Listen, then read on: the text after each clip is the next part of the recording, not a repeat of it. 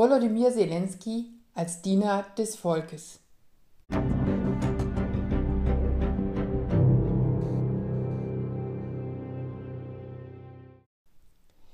Als Volodymyr Zelensky 2019 das Amt des Präsidenten der Ukraine antrat, hat er sich sicher nicht träumen lassen, kaum drei Jahre später sein Land in einem Krieg führen und um sein Leben fürchten zu müssen.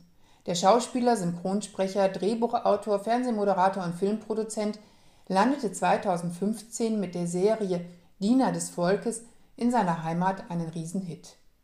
Als Geschichtslehrer Wassili Petrovich Holoborodko führt ihn seine Klasse dank eines heimlich aufgezeichneten Videos, in dem der Lehrer sich über das korrupte ukrainische Regierungssystem aufregt, in den Wahlkampf um die Präsidentschaft. Der sympathische und volksnahe Lehrer gewinnt und wird von einem Tag auf den anderen auf den höchsten Posten des Landes katapultiert. Und dort beginnt dann sein Kampf gegen das von ihm angeprangerte System. Der Fernsehsender Arte strahlt derzeit alle drei Staffeln von Diener des Volks in seiner Mediathek aus. Zugegeben, es ist eine kleine Herausforderung, bei der Stange zu bleiben. Zum einen ist da die Sprache. Die Serie läuft im Original mit deutschen Untertiteln. Ihre Protagonisten sprechen in einem rasenden Tempo und kaum kommt man mit dem Lesen nach. Dann ist da der völlig überdrehte Humor. Etwas, was wir in einem Deutschland zwischen Stefan Raab, Bully Herbig und Tatortreiniger so nicht kennen. Hier werden die Klischees mit einer Heftigkeit bedient, dass man sie fast nicht glauben mag.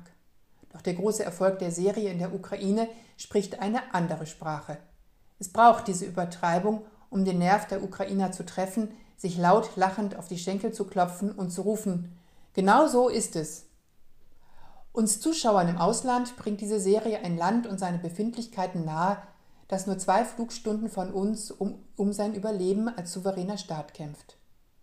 Natürlich ist eine Fernsehkomödie nicht das wirkliche Leben, aber sie war ausschlaggebend für den Wahlerfolg des Schauspielers.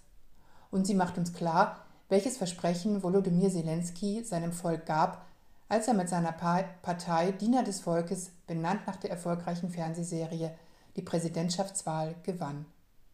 Diener des Volks in der Mediathek von Arte.